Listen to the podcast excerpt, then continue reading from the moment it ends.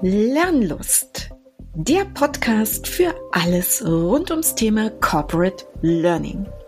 Wir sind Claudia Schütze und Susanne Dube und wir sind Learning Consultants bei der TTS und wir sind die Hosts dieses Podcastes.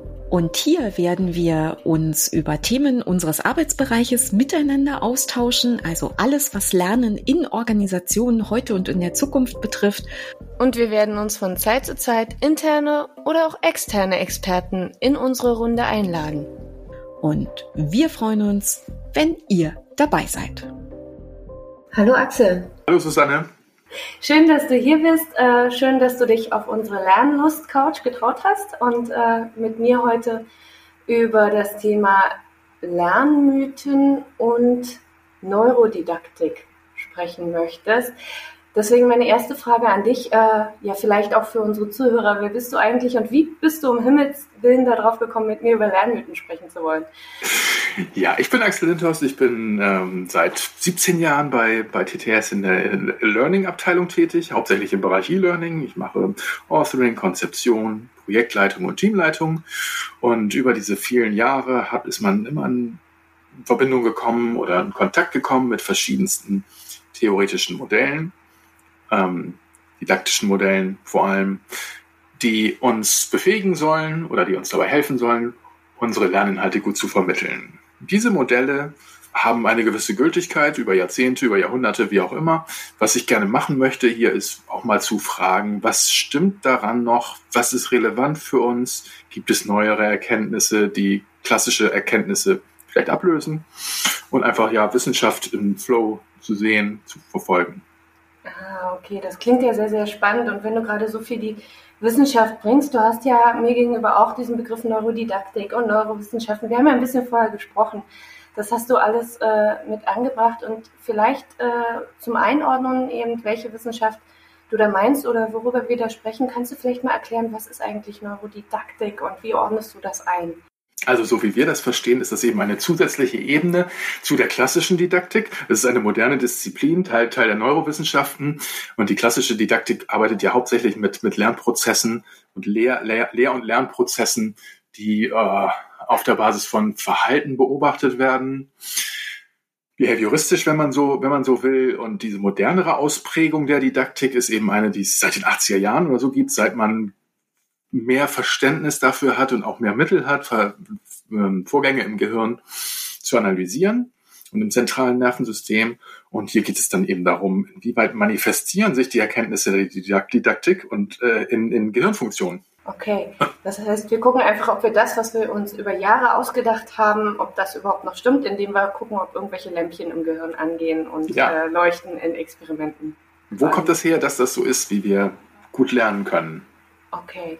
Ich glaube, dass das ja ziemlich einladend ist, nicht wahr? Wenn, äh, wenn wir jetzt anfangen, da Belege zu suchen, dass dann vielleicht äh, aus irgendwelchen dieser Belegen tatsächlich dann Wahrheiten geschaffen werden, so aus, aus Halbwissen heraus. Und vielleicht ist das dann der Grund, warum es auch Mythen gibt.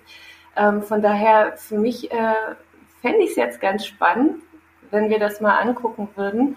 Ähm, ich habe so eine tolle Studie gefunden, ich sage es dir ganz ehrlich. Äh, aus dem Jahr 2019 von, äh, von der Hochschule Graz, Georg Krammer und seine Kollegen. Die haben da so eine tolle Studie gemacht für angehende Lehramt, Lehramtsstudenten. Hast du die, sie, sie dir auch angeguckt mal, schon mal gesehen? Habe ich auch gesehen bei meiner Recherche. Super. Dann weiß ich gar nicht, ob das jetzt funktioniert. Pass auf, ich habe mir überlegt, wenn du dich so gut mit Neurodidaktik auskennst, beziehungsweise weißt, was das ist und dich damit ja auch schon beschäftigt hast, dann kannst du bestimmt in dieser Studie mir äh, gleich mal sagen, was davon war denn der Teil, in dem Sie Neuromythen abgefragt haben? Und was war der Teil, in dem es wirklich Neurofakten waren? Also ich sage dir jetzt ein paar Aussagen zum Lernen und du sagst mir einfach immer, ist das ein Mythos oder ein Fakt? Passt? Ja, gerne. Vielleicht noch vorweg ein Neuromythos. Was das eigentlich ist, ist einfach eine, eine, eine, eine, eine, fehl, eine fehlgeleitete Annahme, ja, die sich weit verbreitet hat. Wir kennen so klassische Mythen, ja, urbane Mythen? Und das sind jetzt eben Neuromythen, die sich auf die Hirnfunktionen und das angebliche Funktionieren unseres Gehirns spezialisieren. Danke, dass du es erklärt hast. Ich greife immer so gerne vor. genau. Super. Also vielleicht haben wir dann mit diesen Beispielen auch eine gute Erklärung dazu. Und ich fange einfach mal an und ich sage dir nicht, ob es ein Mythos oder ein Fakt ist. Und zwar ist das Erste, was ich dir sagen werde, das Auslassen des Frühstücks kann den akademischen Erfolg beeinflussen. Ich glaube, das ist so. Das könnte so gut so sein, ja. Oh, hast du gut geraten. Es tatsächlich steht auf der Seite, wo die Fakten stehen. Ich fand das unglaublich, als ich es gelesen habe. Ähm, im Gegensatz dazu gibt es einen Mythos, den frage ich aber nicht, der heißt, sobald Schüler nicht genug Wasser zu sich nehmen, schrumpft das Gehirn. Das ist übrigens falsch, wenn jemand daran glaubt. Ähm, dann, äh, kommen wir zum nächsten Punkt. Die Gehirne von Jungen und Mädchen entwickeln sich gleich schnell. Das würde ich annehmen, ja. Das ist ein Mythos. Tatsächlich. Oh. Das ist sehr verrückt und da, da können wir vielleicht irgendwann auch nochmal drüber sprechen, was sagt das eigentlich auch. Hm. Äh, Fakt ist aber tatsächlich, ich, ich setze mal einen Fakt dagegen, ähm, wo ich immer gedacht habe, das ist ein Mythos. Äh, das Gehirn von Jungs ist größer als das von Mädchen. Okay. Äh, okay. Ähm, ich weiß noch nicht, was ich damit mache, aber ich glaube, bei mir sind einfach mehr Schlingel drin im Gehirn. Genau. so, genau. Und last but not least ähm, nehme ich äh, Unterschiede in der Gehirndominanz, linke oder rechte Gehirnhälfte, können individuelle Unterschiede zwischen Lernenden erklären. Tja, ich würde vermuten, dass, das, das hat man immer sehr lange angenommen. Aber das könnte zum Beispiel so eine Sache sein, wo die Neurowissenschaft jetzt sagt, das ist gar nicht so, aber ich bin nicht sicher. Du bist dir nicht sicher, okay. Äh, tatsächlich gibt es dazu ein, ein total tollen Podcast von der BBC aus dem Jahr 2018, wo das ein Wissenschaftler mal gut erklärt, All in the Minds, New Myths. Ähm, fand ich sehr, sehr nett zu hören. Äh, der hat das dort auch schön erklärt, deswegen habe ich es jetzt auch wirklich begriffen. Die linke und rechte Gehirnhälfte arbeiten immer zusammen. Und es ist gar nicht gesagt, dass alle Gehirne gleich funktionieren. Aber ich will nicht abschweifen. Also du hast richtig gelegen, indem du es nicht beantwortet hast, denn das war ein Mythos. Okay, okay. so. Genau, du bist gar nicht so schlecht, was das angeht. Danke. Mir fällt dazu äh, ein, es gibt ja auch einen klassischen Neuromythos, auch in Bezug auf dieses Verhältnis von Jungs und Mädchen, wie die Gehirne funktionieren. Und das ist das Multitasking. Okay. Denn da sagt man ja gerne so im allgemeinen informellen Sprachgebrauch, ja, ich bin eine Frau, deswegen kann ich ja Multitasking und Männer können das nicht so gut. Ich sage mal, ich bin Mutter und kann Multitasking. Okay. Das ist natürlich auch ein klassischer Mythos, aber nicht nur, dass irgendwie Frauen das besser können, sondern dass es überhaupt sowas wie Multitasking in der Form gibt. Denn unser Gehirn, eigentlich ist es so, kann zwei Aufgaben zur Zeit gleichzeitig verfolgen. Wenn dann eine dritte dazukommt, mit dem sich das Gehirn auseinandersetzt und das wirklich, wirklich damit beschäftigt, dann wird es schon sehr schwierig. Das heißt, wir können gar nicht mehrere Aufgaben gleichzeitig machen. Was wir aber tun, ist das sogenannte Nanotasking. Das heißt, wir machen sehr kurz, sehr kurze Abstände zwischen den Sachen, den Aufgaben, denen wir unsere Aufmerksamkeit zuwenden und die unser Gehirn verarbeitet. Okay, ich habe tatsächlich, nachdem äh, wir ja hier in der Vorbereitung äh, waren und schon mal ein bisschen drüber gesprochen haben, mal mein eigenes Fernsehverhalten beobachtet, weil ich dich ja auch schon ganz kritisch gefragt habe, was sind denn zwei Aufgaben? Wenn ich vor dem Fernseher sitze, sehen meine Augen ein Bild und die Ohren hören ein, ein Geräusch. Sind das dann zwei Aufgaben in deiner Auffassung? Ja, da kommen wir, das ist. das sind zwei Kanäle, ne? Ja. Ja. Äh, und da können wir gleich dann über einen äh, weiteren Neuromythos sprechen, dem wir uns hier auch ein bisschen widmen wollen. Ja. Und zwar geht es dabei um die, die klassischen Lerntypen, von denen in der Lerntheorie von, von Didaktikern, Pädagogen viel gesprochen wird. Ne? Der Annahme, dass wir einen auditiven Typ haben, einen visuellen Typ, einen kinästhetischen Typ, diese verschiedenen Arten von, von Kanälen, die bei den Leuten unterschiedlich, bei den Lernern und Lernenden unterschiedlich bedient werden. Mhm. Ähm, das ist ein Mythos. Das ist ein Mythos. Das ist, glaube ich, das ist so der klassische. Ich habe da nie dran geglaubt. Das war mir immer viel zu anstrengend zu sagen, ich muss dafür alle möglichen Leute alles Mögliche machen. Ich will es mir zu ja, viel. Diese, diese, diese Theorie steht auch schon seit einigen Jahren unter Beschuss. Ja, also das ist, äh, glaube ich, auch so ein klassisches 70er, 60er, 70er Jahre Ding. Ähm, und seit einigen Jahren wird das mehr und mehr in Zweifel gezogen. Das bedeutet natürlich nicht, dass es nicht verschiedene Kanäle gibt, über die wir Informationen verarbeiten. Mhm. Ja, das tun wir. Und dafür gibt es ja auch eben, der Bereich, aus dem ich komme, ist ja auch so multimediales Lernen. Das heißt, wir arbeiten mit Vertonungen, wir verarbeiten, wir verarbeiten Bilder, bewegliche oder nicht bewegliche Bilder. Und wir haben auch Texte, die wir lesen und führen das zusammen. Ja. Aber im Großen und Ganzen würde ich sagen, das Lernen, wenn ich mit einem, mit einem multimedialen Medium arbeite, wenn ich damit lerne oder wenn ich fernsehe, ist dasselbe. Da werden einfach mehrere Kanäle angesprochen das ist eine Aufgabe, die das Gehirn bewältigen muss und auch bewältigt. Ja. Das heißt, ich muss sowieso mehrere Sachen zusammen machen. Aber wie ist es dann jetzt, wenn jemand die ganze Zeit äh, darauf geachtet hat und wirklich in seinen Medien versucht hat, den visuellen Lerner anzusprechen, den auditiven Lerner, den Kinästhetiker, die es ja nun alle nicht gibt. Ist das denn falsch? Nee, es ist nicht. Letzten Endes ist es nicht falsch. Was, äh, was passieren kann oder was auch passiert, wenn wir eben mit zu vielen Aufgaben uns beschäftigen im, im Kopf, ist der sogenannte Cognitive Overload. Ja, dass also zu viele Pro Prozesse im Gehirn gleichzeitig angestoßen werden, die, ähm, die das Gehirn einfach überfordern. Wir, was, was wir versuchen müssen, was wir versuchen wollen, ist das Gehirn, dass das Gehirn in einem gleichbleibenden Flow bleibt, also nicht überfordert wird und auch nicht unterfordert wird. Was wir dazu beitragen können, ist, verschiedene Kanäle zu bedienen. Wir gehen ja mittlerweile, das ist ja selbstverständlich, dass moderne Lernmethoden über eine so eine frontale Vermittlungssituation hinausgehen. Ja, dass wir neurodidaktische und auch klassisch didaktische Prinzipien beherzigen wie ähm, soziale Komponenten, emotionale Komponenten, Motivation durch Sinnstiftung, Transfer, Übung, Belohnung, ja, ähm, das hat ja alles seine Richtigkeit und Gültigkeit. Und genauso hat es auch seine Richtigkeit und Gültigkeit, dass wir verschiedene ähm, Wahrnehmungsformen äh, bedienen. Also sehen, lesen, ähm, hören, aber es muss zueinander passen und wir müssen darauf achten, dass wir nicht zu viel machen. Ja, es gibt dann diese klassische, beim, beim Cognitive Overload, dieses klassische Ding, äh, ja, wir stellen etwas visuell dar. Infografiken zum Beispiel. Aber worauf wir eigentlich verzichten müssen, ist das jetzt noch besonders auszuschmücken. Hier viel Dekoration drumherum zu machen, weil das sind Eindrücke, die das Gehirn verarbeiten muss. Aber letzten Endes ist das zu viel und geht dann wieder auf Kosten des wirklichen Lernens, äh, der Inhalte, die wir eigentlich vermitteln wollen. Und da gehen wir doch dann relativ äh, straight in die Richtung von Meyer und Atkinson und ihren Regeln beispielsweise für äh, gutes Lernen. Ich kenne es jetzt aus dem Bezug auf PowerPoint, ne, dass man sagt, ich soll schon kombinieren Bilder und Text oder Bilder und gesprochene Sprache, aber A, so, dass es zusammenpasst, soll dann den visuellen Text reduzieren, sondern das lieber darauf konzentrieren, dass ich spreche mit dem dazu passenden Bild. Also, dass ich schon verschiedene Kanäle anspreche, aber eben so anspreche, dass sie sich gegenseitig unterstützen und nicht dass konkurrieren sich, miteinander. Dass sie sich gegenseitig unterstützen. Genau, genau, dass das Gesamtbild stimmt und nicht überfordert, aber auch nicht unterfordert und in eine gewisse Taktung auch eingebunden ist.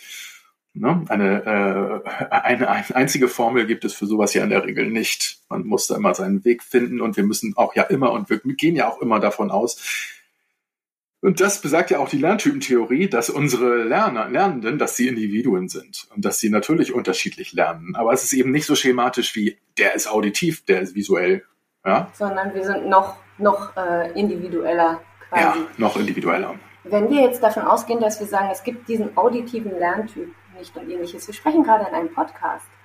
Ähm, wie siehst du denn Lernen mit Podcasts in dem Sinne? Da ist ja dann eigentlich auch nur ein, äh, ein Medium angesprochen. Jetzt müssten in der Vergangenheit alle Lerntypen Verteidiger gesagt haben, hurra, das ist das genau Richtige für den auditiven Lerner. Jetzt haben wir gerade gesagt, ist nicht. Gibt es gar nicht den auditiven Lerner. Ähm, was heißt das denn für, für Podcasts als Lernmedium? Nur mal kurz so als Seitenschleife. Gute Frage. Ähm wenn wir den Podcast, wir, wir, wir können auch darüber reflektieren, in welchem, in welchem Umfeld wir den Podcast hören. Setzen wir uns zu Hause in Ruhe hin, in einem, in einem isolierten Raum, der total still ist, wo wir keine sonstigen Eindrücke haben und konzentrieren wir uns auf diesen, auf diesen Podcast, dann haben wir ähm, prinzipiell gute Bedingungen, ähm, weil wir ähm, weil wir den Cognitive Overload ausschalten können. Ja, wir, wenn wir den Podcast hören, wenn wir, wenn, während wir durch die Natur laufen, dann besteht wieder die Gefahr, dass wir Wahrnehmungen haben, die mit dem Podcast interferieren. Aber wir wissen nicht, ob das, was, was in diesem Fall das Richtige und Gute für uns ist. Es sei denn, wir analysieren uns ganz tief und wir könnten ja mal Hirnscans machen. Ja, und gucken, welche, inwieweit die Synapsen aktiviert werden durch einen Podcast, den wir im Dunkeln alleine zu Hause hören und einen Podcast, den wir draußen in der Natur mit zusätzlichen anderen Einflüssen hören. Und ich bin, kann mir sehr gut vorstellen, dass der eine lieber die andere oder der eine besser mit der einen Variante lernt als und der andere besser mit der anderen. Das heißt, es gibt keine, nicht den einen Weg, nicht den einen Weg. Das ist sicherlich ein Fazit, genau. ja? Ich, ich wollte schon gerade sagen, ich kann mir vorstellen, dass einige Podcast-Hörer sicherlich die Augen zusammengekniffen haben, als du gesagt hast, naja, wenn ich das in einem kleinen Raum höre, dann ist es gut, aber draußen ist nicht gut, denn ich war letztens in Veranstaltungen, wo es hieß, ich höre das beim Spazierengehen, beim Joggen, beim Umgraben. Ich selbst habe es tatsächlich schon mal beim Sträucherschneiden gehört. Aber das sind zugegebenermaßen alles Aktivitäten gewesen, wo ich äh, nicht nachgedacht habe. Beim Sträucherschneiden vielleicht schon ein bisschen, aber das waren die Momente, wo ich dann Nanotasking gemacht habe. Ganz genau, aber Nanotasking, je routinierter und automatisierter die Tätigkeiten sind, die du ausführst, desto ja. mehr kannst du davon, desto einfach kannst du die dann doch dann auch kombinieren. Genau, dann passt das. Und äh, ich, ich habe mir gerade nochmal rausgesucht, diese Neurodidaktik 12 äh, Sachen. Es geht ja vielleicht auch darum, die positiven Emotionen zu finden. Und ich als Stubenhocker fühle mich ganz wohl, wohl in meinem dunklen Kabuff, um da was zu hören. Jemand anderes muss vielleicht raus in die Natur. Ist schon total spannend, wie man das alles so kombinieren kann miteinander und so kombiniert darüber sprechen kann. Das finde ich äh, total super und bin total erstaunt, dass mein Gehirn das schafft. So. Ja. Auf der anderen Seite gibt es aber auch, äh, hattest du angesprochen, Kritik an äh, der Disziplin der Neurodidaktik. Ja. Von welcher Ecke, aus welcher Ecke könnte die kommen? Ich meine, das klingt ja im Prinzip, was wir bisher aufgedröselt haben, hier ganz äh, lucide, oder? Ich meine, man hat die klassische Didaktik, man hat Verhaltensformen, äh, die mit Lern- und Lehrprozessen zusammenhängen und beobachtet werden. Und die führt man auf Vorgänge im Gehirn, physiologische Vorgänge zurück. Ja, ich finde das äh, grundsätzlich ja auch ganz richtig und auch ganz gut, was meine persönliche Kritik immer so ein bisschen an der Neurodidaktik ist oder an diesem Hype dazu. Ich sage jetzt Hype, vielleicht ist es gar kein Hype, es ist ja auch schon alt, alt genug. Also äh, der BBC-Podcast, den ich vorhin erwähnt habe, ist von 2018, ist ja auch kein, kein ganz neues Thema. Aber ähm, ich, ich glaube tatsächlich, äh, dass es wichtig ist zu schauen, welche Schlüsse ziehe ich denn daraus ne, aus, aus diesen Sachen. Also wenn ich jetzt äh, sage zum Beispiel, ähm, positive Reize unterstützen das Lernen, dann ist für mich die Frage, was mache ich als positiven Reiz? Ich werde mit den Kindern nicht auf den Rummel gehen, ähm, damit ich positive Reize habe, damit die was lernen. Und ich meine, gerade im Unternehmenskontext, in dem wir unterwegs sind, muss man dann eben genau schauen, was es ist. Und da glaube ich, bietet halt die Neurowissenschaft nicht die Antworten. Die Neurowissenschaft guckt ja, wann springt mein Gehirn an. In kontrollierten Umgebungen, in kontrollierten Settings ähm, und die Frage, was wir halt daraus tun,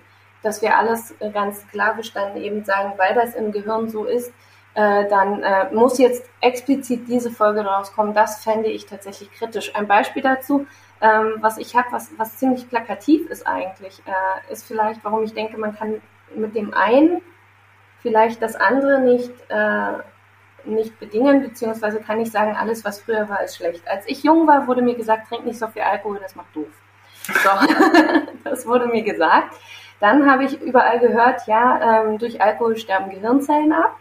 Und letztens habe ich einen Artikel gelesen in unserer Vorbereitung, da stand ab, ist alles gar nicht wahr. Wenn du moderat Alkohol trinkst, sterben nicht die Gehirnzellen ab, sondern die Botenstoffe werden gehemmt. Und deswegen ähm, quasi bist du äh, dann halt langsamer, wirst duseliger, bist enthemmter, weil halt irgendwelche Botenstoffe nicht mehr funktionieren.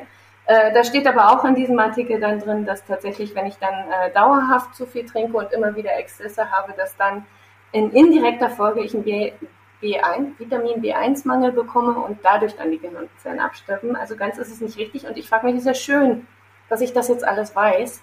Aber an dem, was mir da vor Jahren gesagt worden ist, hat sich nichts geändert. Ich sollte nicht zu viel Alkohol trinken. Die Konsequenz, die wir daraus ziehen, bleibt die gleiche. Ja, Erstens, genau. Erstmal denkt man, das ist eine gute Nachricht, okay, keine Gehirnzellen sterben ab, super. Nur eigentlich werden nur kurzfristig die, die Synapsen, die Verbindungen zwischen den Synapsen äh, verschlechtert und danach geht es dann wieder.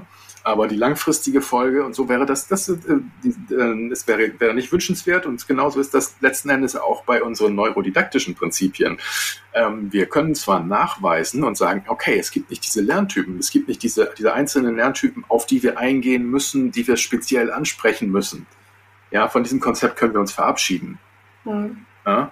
Ähm, gute Nachricht, brauchen wir uns damit nicht mehr, brauchen wir uns damit nicht mehr auseinandersetzen. Aber letzten Endes sind wir dann doch noch dabei, dass wir die, dass wir, dass wir verschiedene Kanäle haben, äh, die wir bedienen wollen und deswegen eine sowas wie Methodenvielfalt benötigen. Ja. Genau. Was ich auch sehr spannend finde in diesem Zusammenhang ist etwas, was mir aufgefallen ist, als ich mir diese Studie von Herrn Krammer ein bisschen genauer angeguckt habe, gerade weil ich dich ja auch challengen wollte mit äh, ein paar äh, Mythen versus ein paar Fakten ich habe festgestellt, dass ich immer zu jedem Mythos, der ja falsch ist, irgendwie ein Faktum gefunden habe, was in eine ähnliche oder eben in eine andere Richtung gegangen ist, die äh, sich genau damit beschäftigt hat.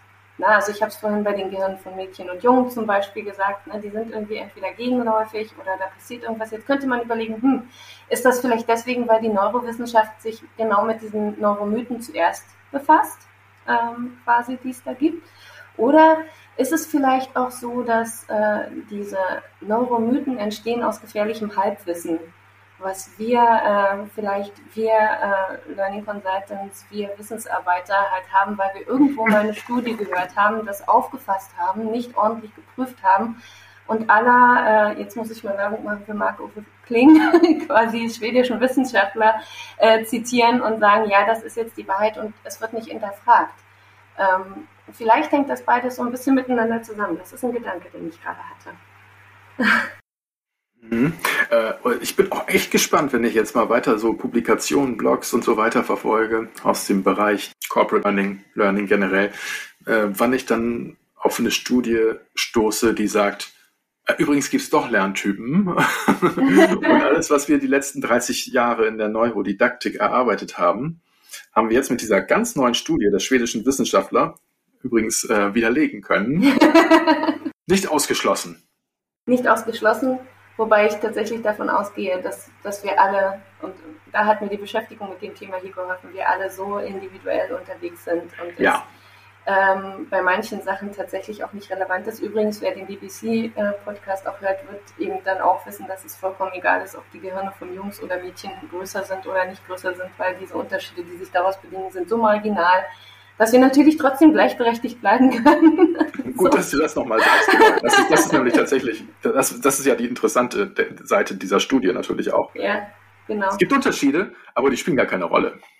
Genau, und das ist das, was wir vielleicht auch ein bisschen, äh, wo wir. Für das, was, für das, ja, genau, wir wo wir die Neurowissenschaften ein bisschen kritisch betrachten müssen und sagen müssen, schön, dass wir es wissen, ähm, aber was ziehen wir daraus fürs Lernen? Und äh, was ich jetzt aus dem Gespräch für mich rausgezogen habe, ist, dass wir sagen, Vielfalt ist gut, wir funktionieren jeder ein bisschen anders. Äh, wir sollten, glaube ich, alle, ähm, wenn wir Glaubenssätze haben im Bereich Learning und Training, ein wenig darauf schauen, ob das vielleicht Mythen sind oder per Fakten belegt. Wenn es Mythen sind und es gibt kein Faktum, was es widerlegt, dann können wir gerne weiter dran glauben. so. Solange es hilft, schadet es nichts, wenn wir anfangen, aus falschen Gründen Leute dazu zu bringen, etwas zu machen oder etwas zu glauben, dass sie es nicht können. Ich glaube, dann wird es kritisch. ja, gut. Gutes Fazit eigentlich. Mhm. War ein schönes Schlusswort, ne? ja, gefällt mir ganz gut. Gefällt mir ganz gut, ja. genau, würde ich sagen, Axel, vielen, vielen Dank, dass ich du dir die auch. Zeit genommen hast. Und äh, ach, vielleicht sollten wir in die eine oder andere Richtung aus diesem Gespräch nochmal weiterdenken. Oh, wir, machen eine, wir machen eine Fortsetzung und kümmern uns um den nächsten Bereich der wissenschaftlichen Entwicklung. Vielleicht Motivationstheorie, ähm, ja. Da könnte man mal drüber nachdenken. Über Taxonomie kann man nachdenken. Lernzieltaxonomie. Genau, dann würde ich fast sagen, liebe Zuhörer, seid nicht faul. Bitte auf LinkedIn, auf Twitter erreicht ihr Susanne Dube oder Claudia Schütze und vielleicht sogar auch den Axel Windhorst. Schaut mal, schreibt uns an und äh, sagt uns mal, welche Themen euch interessieren im Lernlust-Podcast. Vergessenskurve fällt mir gerade auch noch ein. Auch so ein, ein, echter Klassiker, mit dem wir viel arbeiten. Gibt noch einiges, natürlich. Ja. Genau. Okay, dann sage ich vielen, vielen Dank, lieber Axel. Und ich freue mich aufs nächste Mal. Tschüss. Bis zum nächsten Mal. Tschüss.